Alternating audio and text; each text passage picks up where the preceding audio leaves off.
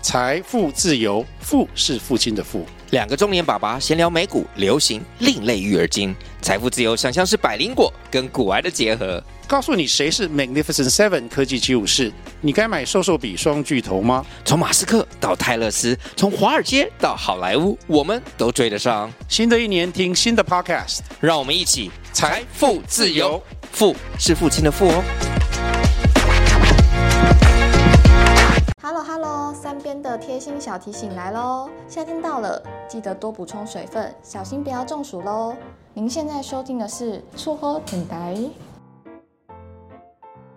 Hello，大家好，欢迎收听触后电台，我是阿腾。先欢迎今天我们跟我们一起来聊的来宾球球。 Hello，大家好，我是球球。嘿，球球你好。今天我们要聊的主题跟最近很夯的那个三道猴子有关系，不知道球球有没有看过三道猴子这个影片，有看过，上下集都看完。全部看完。你你觉得三道猴子，你对他感觉怎么样？我对他感觉怎么样？就是首先觉得他的图像很突兀，嗯就是女生喜欢看的东西，但内容就是还很莫名其妙，就让我想要把它看完。说在他那个，我还看到他他有做那个，比如说他去粉丝团啊，讲那个女生怎么样，他们还做的很精细，然后回复也也做超多。我而且我还把他那个对话，我还会把它按暂停，然后仔细放大看了一下他他是在写什么。对我也很会，我也把它对啊放开，我想，哎、他因为他那个就是一两秒自己闪过去，然后我就把它按暂停，然后我对放大看他写什么，对因为还真的有写东放的西。太快了，对但现在有在拍真人版，他真的，我那个女的很真，坦白说，对，就是前女友很正。对， 然后就男生就是，嗯，不是我的菜，男生不不是我的菜。但是听说他为了这部片，好像把他的短呃长发嗯就是撸成的那种，哦，录成那个有点光的那个对对感觉，对，就为了要符合那个形象。这么牺牲的。嗯，要死啊！但其实其实今天会找球球啊来上第二次来上错好带啊，主要是因为球球之前是做车贷，那我觉得车贷就是你的强项，嗯，对啊。那你怎么看年轻人就是用汽机车贷款增贷这件事情？其实说实在还蛮普通的，还蛮普遍的，因为毕竟它就是一个有价值的产品嘛，嗯所以很多人就是会用那个来去做增贷。那我对印象中就是因为其实增贷的理由各式各样啊，大部分就是不外乎就缺钱，对，对，但缺钱做什么，就每个人的答案都不同。那我印象很深刻，就是有个小朋友，他从买车的时候就跟我贷款。对，然后大家在他后面，然后可能缴款正常，然后他有一次要找我增贷，嗯，然后增贷的原因是因为我记得他好像才二，他好像才从十八十九岁就跟我贷款买车，然后那个时候是家人要出来做保嘛，因为我满二十，嗯然后当他满二十的时候，他想要增贷，嗯，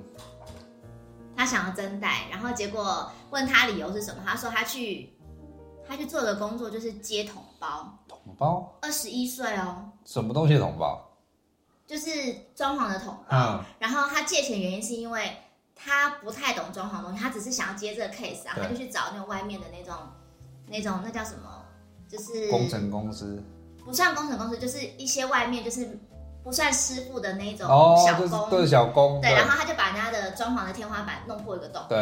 然后他就要贷款，嗯，就是因为对方的业主就要还十几万，这他这赔十几万， 所以他就跟我贷款，然后要去还这个钱，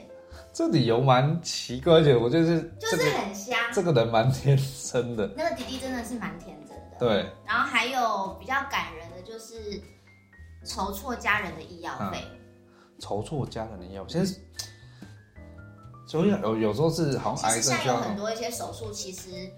其实费用都还蛮高的，对那不见得每个人都有保险的，嗯实支实付或什么之类的。然后他们就可能急需要用钱，对然后他就是用车子，因为毕竟车子是有价值的商品嘛，他就去贷，然后还去医院对吧？对了，现在因为很多好像疾病都需要用什么达文西手术，或者那个都是自费的蛮高，甚至癌症有些的自费标靶药物都很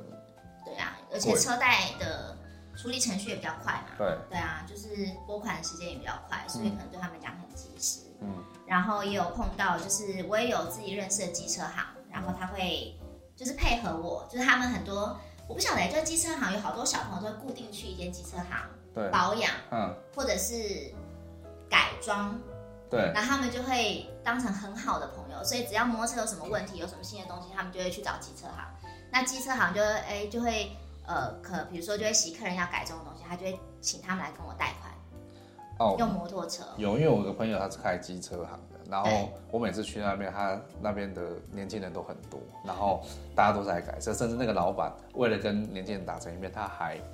也是自己改了一台车，然后跟他们去跑山，对然后他那边聚集的就很多年轻人，想要改车的年轻人都跑去那里对改，对，嗯然后跟三道这就很像，而且他们很多都是那种，呃，就是能力其实也不会到很差，对但就是有基本的工作。对然后他可能摩托车是没有贷款的，然后他想要比如说改个十万，然后他就会拿那个车子来跟我们争贷，可然是后去改车子。我遇到是，我去那边，我觉得改车是对喜欢改车的人而言，就是有点改车这件事是不归路，你知道吗？他就就会是一可直能对改。你们男生可能年轻一定要走这条路吧，女生真的很不太了解。我我个人是没有啦，因为我觉得那个呃，应该比如说改什么排气孔，我觉得有点对我来说是噪音，所以我不是很喜欢。但我知道很多人很喜欢把它改成那样。对，这是一个还蛮大的族群。对啊，不过改改车开销真的很大啦，像《三道猴子》影片里面那个那种追求，就是性能就要直上重机，又要改管，又要改卡钳，动辄十几万。这影片男主在买车的时候，车行有提到全额贷款，那全额贷款到底什么概念？是有是是不是一种话术啊？全额贷款就是零头款购车，嗯，对我觉得它就是一个业者对吸引消费者的一个销售手段啦。对，对啊，就它的确是一开始就是压力比较小的购车方式，嗯嗯然后其实也是最不省钱，因为你等于是你全部都是用贷款，对然后要用利息来还嘛，对啊，嗯，所以他就等于是呃，那会不会有那种状况，就是假设我要买现金，它的车价就会变得比较便宜之类的？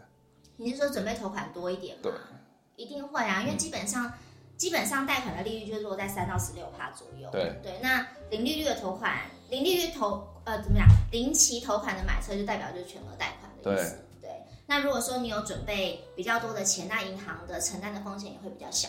所以它可能给你的利率就会比较漂亮。嗯，那你如果说假设你是以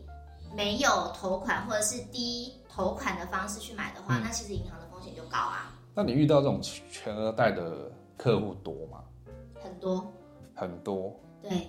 就是完全没有钱，但是我想买车，然后你们就是帮忙做全额贷。我觉得是现在的，嗯，可能现在的消费的模式跟可能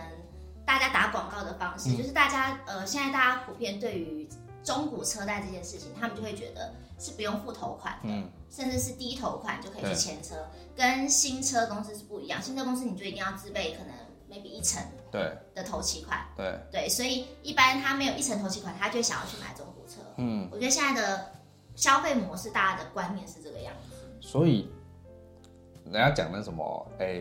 c 三百加油加三百这个传说也是这样这我样觉得发很生正。常啊，对，对，所以做加油站的朋友就是可以看看那种开名车的，他们都是加油加多少钱。 基本上加三三百真的蛮掉漆的。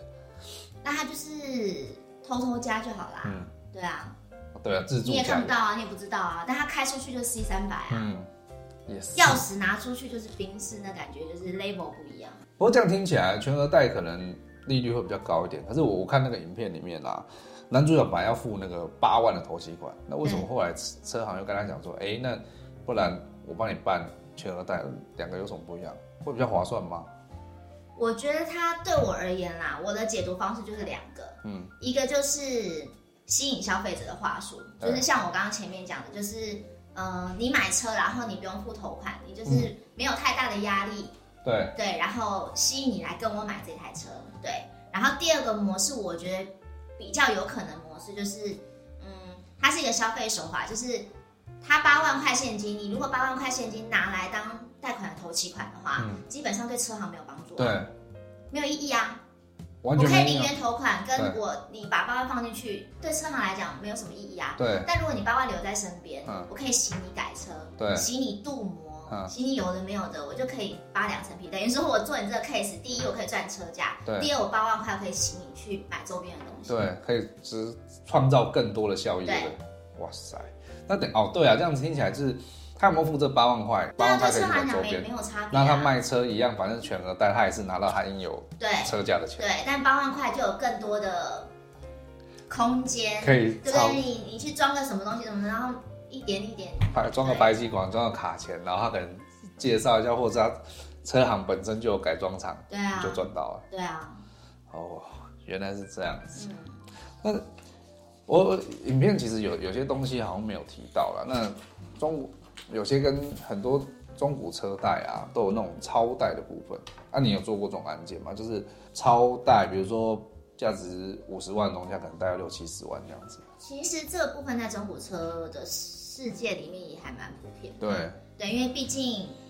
呃，买新车大家都知道，它就是有个固定的价钱，对，对，那基本上它就是明文规定的价钱，嗯，所以落差不会太大。但中古车的部分，因为它毕竟是一车一车况，对对，每一台车，比如说假设我们要找，比如说二一年的 Artis，对，可能每一台车的价钱是不一样的。是啊，是啊那虽然银行就是有一个基本的建价，但嗯实际上的卖价就会取决于车况、对，市场行情或等等各式各样的原因。嗯，然后，但因为目前中古车的贷款的话，基本上像以买卖来说的话，它其实是可以超出那个银行建价的部分。对对，所以其实这样，其实只要你买的价钱是低于你贷款的金额，那就是全额贷啊，就是超贷啊。那我想问一下，你遇过最高的超贷呃金额就是比例，比如说啊，比如说，因为我看网络上有些什么一百二十趴、一百一百五十趴、一百八十趴，甚至有两百二十趴的。大部分现在银行其实对这一块其实又比较宽松啦，嗯但是我觉得它基本上它还是取决于就是这台车在市面上的流通行情。嗯，其实这样子听起来就是，如果你拿钱不是为了买车，其实这样风险好像非常高。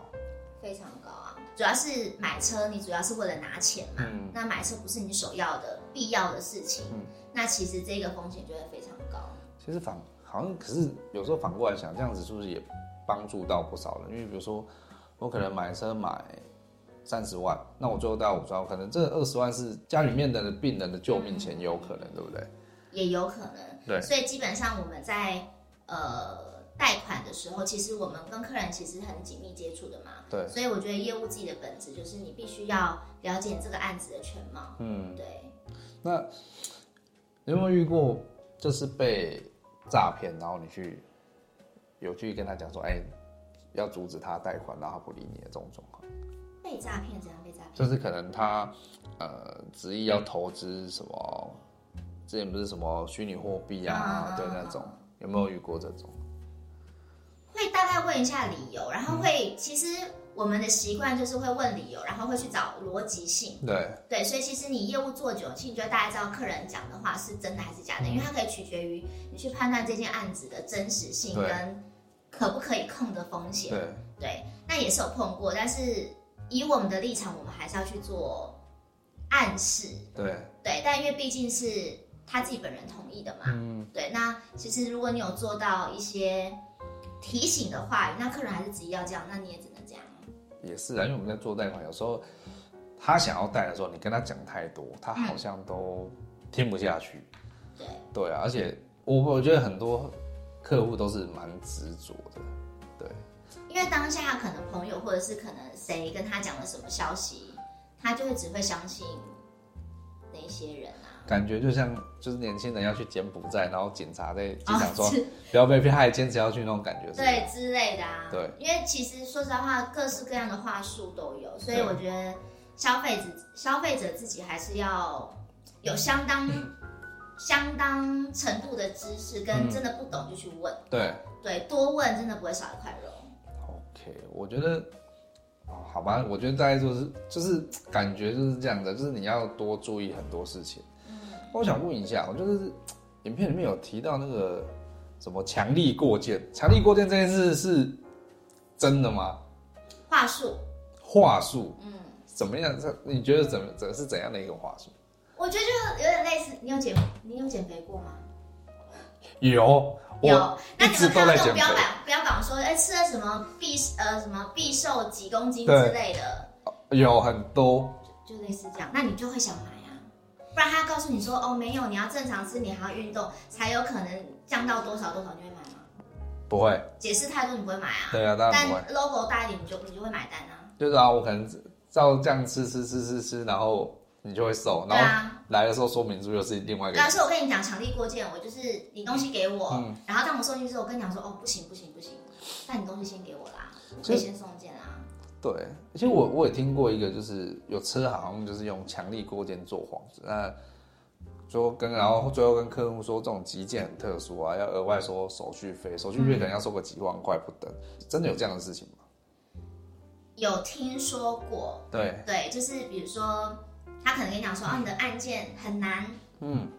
那我需要去疏通对，后面的银行主管、核贷的主管，对所以我需要你就是一些费用。嗯对，有听过，这个会被收很多吗？还是不一定？我不知道哎、但是我可以讲的是说，以我做车贷做十几年来，没有那种拿钱疏通这件事情。对，对，没有拿钱说东西，因为我我发现这个好像是很常见的普遍话术，就是我要去跟银行经理瞧你的贷款，因为你贷款怎么样怎么样。嗯，对那其实他在讲这句话，说明他这一他已经确定这个贷款可能会过或干嘛。对。所以这通常都是外面一些代办公司会做的手法，所以你要贷贷款，请找那合法的。合法的租赁公司跟合法的公司，真的，因为真的不会有其他的有的没有的名目的费用啦。嗯嗯对啊，其实正规的公司其实其实呃费用都是还蛮清楚的。嗯对啊，就除了像那个疏通疏通的部分之外，我有对听过那种信用分数不高的，或者是他本身的客户的还款能力、财力证明其嗯实不足的。对，我有听说车行也也不是说车行啦，就是有一些不孝业者，对对对，他就是会，比如说可能需要保人，他可能就会找那种所谓的职业保人。呃，我们讲人头保，对不对？对，对就是其实其实客户是不认识这一个人的，对对，那他们可能就有专专门的职业保人，对然后也有听说过就是那种做资料的，那这这样子不会有法律责任吗？会啊，做资料的会，那人头保人呢？人头保人会，可是毕竟他他本身也同意啊，但所以其实在，其实银行在审定过程中，其实他们也会很小心，对，对，所以这个部分就是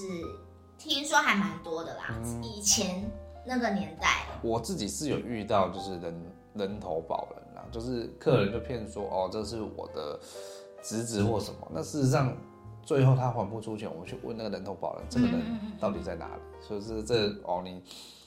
呃你的那个借款人跟你到底什么关系？他说哦没有，我们跟他没关系。嗯，对啊，你不要来找我要钱。我说没有，你是保人，所嗯以我们就是如果真的要求偿，会对你求偿。所以所以他们去找这些，也一定会有相关的费用产生。对对啊，就是那可能就是一些额外的费用，可能就会从这些东西出来。不然正常一个案件，其实你正常乘坐，其实不会有其他有的没有的费用。对啊，所以上述讲了很多贷款的陷阱，我觉得这些其实都可以避免了。嗯嗯嗯。所以其实这嗯样子听起来就是，如果要买，不管是买机车啊、买汽车、买二手车的时候，一定要找那种有保证的车行，就是比如有店面啊，或者是嗯对。有认证的车行买，好像好像也比较有保障。而且贷款的时候，其实还是要找一些有经验的，就是贷款的经销商嘛。